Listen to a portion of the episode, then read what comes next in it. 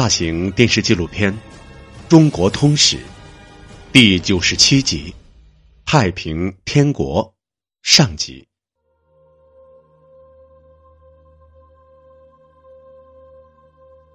这棵长在古井旁的龙眼树，距今已经有将近一百九十年的历史。当年种下这棵树的人，原名叫洪仁坤，小名火秀。那一年他十二岁。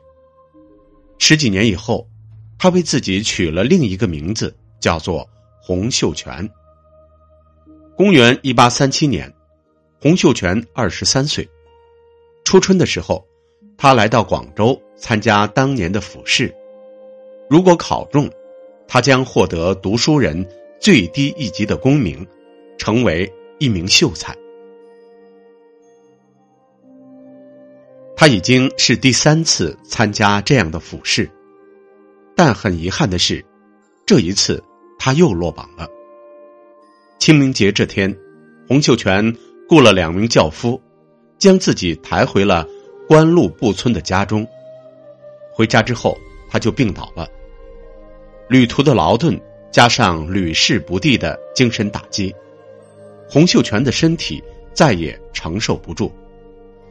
他不停的昏睡，时断时续的抑郁，直到四十多天之后，病情才渐渐有所好转。随着健康慢慢恢复。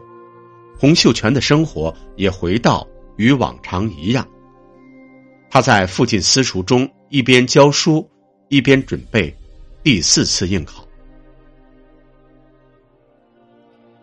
广州，中国南方最大、历史最悠久的对外通商口岸。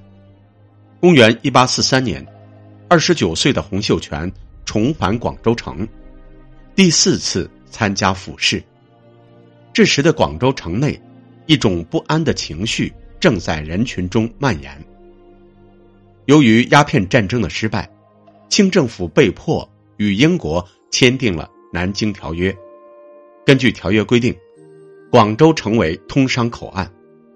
随后，英国人将商船和军舰一起开到珠江岸边。在这种动荡不安的氛围中，洪秀全完成了他人生中。第四次科举考试，这一次他仍然没能考中。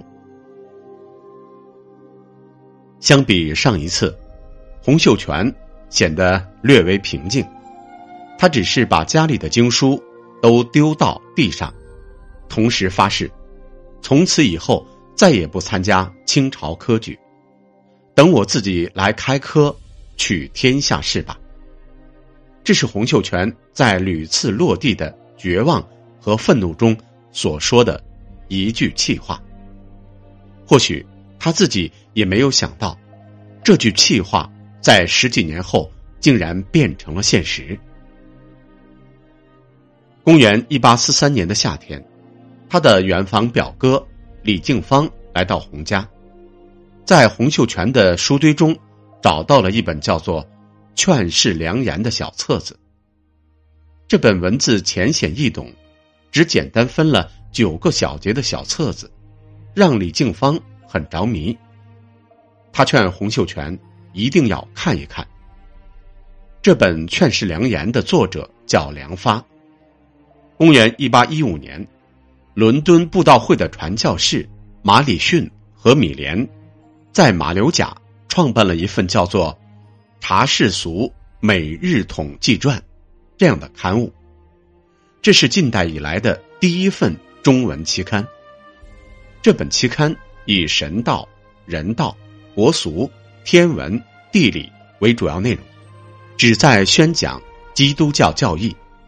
梁发是米莲所雇佣的一名中国刻字工人，他在刻版的过程中对基督教产生兴趣，随后。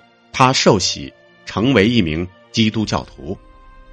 公元一八二七年，梁发被伦敦布道会任命为第一个基督教中国传教士。公元一八三二年，他编写的《基督教传教读本》刊行，即《劝世良言》。在当时，宣传基督教的活动受官府禁止，传教士们不顾清朝官员的禁令，冒险在广州城的贡院附近，向过往的生源散发各种宣传基督教的小册子。那一年是公元一八三六年，洪秀全正在广州参加他的第二次复试，也就是这一个过程中，他得到了这本《劝世良言》。不过，当时的洪秀全一心求取功名，对这本小册子并没有太在意。七年之后，在表兄李静芳的劝说下，洪秀全开始认真研读这本《劝世良言》。这本小册子中，关于世人崇拜偶像等罪孽的论述，给洪秀全留下了深刻的印象。在读完这本小册子之后，洪秀全终于为自己多年不能得志的人生理想，找到了奋斗的方向。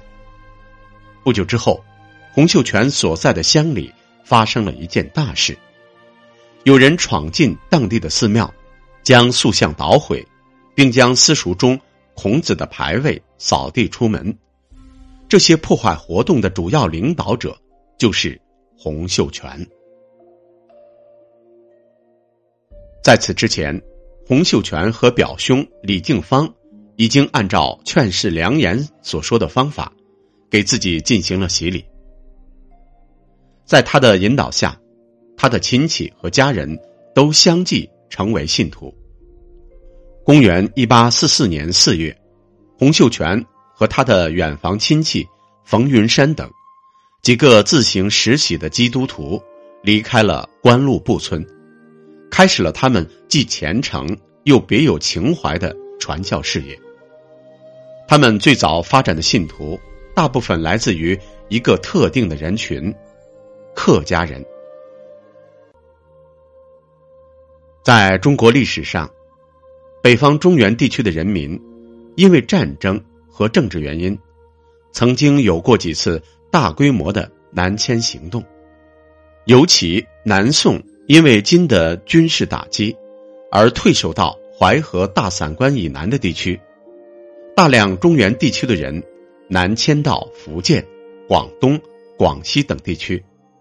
这些客居异乡的人群，保持着原来的方言、生活习俗和礼俗，还保留着中原地区的生活传统，因此被称为客家人。作为当地的外来人口，客家人不可避免的在选择居住地和占有耕地的问题上，和原住民发生矛盾和冲突。而随着鸦片战争带来的经济萧条，许多原来从事茶丝贸易的商人和工人失去生计，不得不回到本乡土地。本人与客家人的矛盾。愈加尖锐。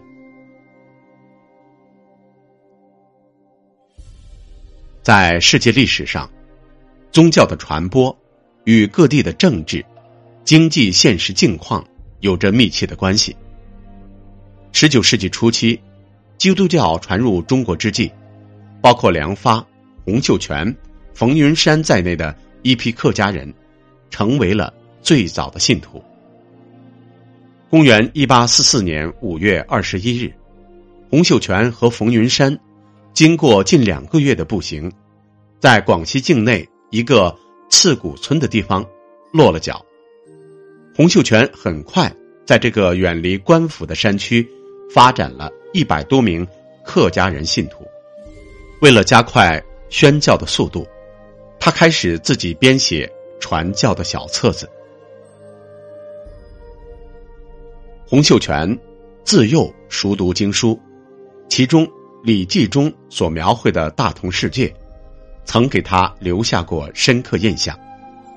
大同世界描绘了一个人们没有私产、没有私心，社会没有犯罪，老弱病残都得到妥善抚养的理想境界。洪秀全将圣经和四书五经中的礼运、大同等经典。结合起来，写出《百正歌》《原道救世歌》《原道醒世训》等作品。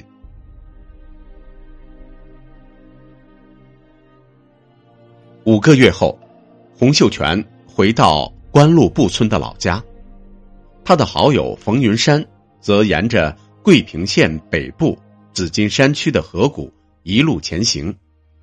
一路上，他不断结识那些生活穷苦的客家人，把他们发展成信徒，组织起了拜上帝会。到公元一八四七年，冯云山在紫金山区。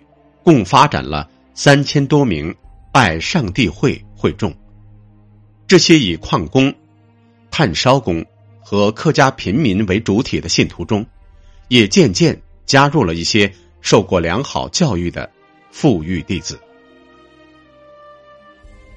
烧炭工杨秀清、贫苦农民肖朝贵、读过私塾的韦昌辉，以及家境富裕的石达开。都是其中的骨干成员。这年七月，洪秀全再次来到紫金山，受到冯云山和拜上帝会会众的欢迎。在这样众望所归的气氛中，拜上帝会的领导核心成立了。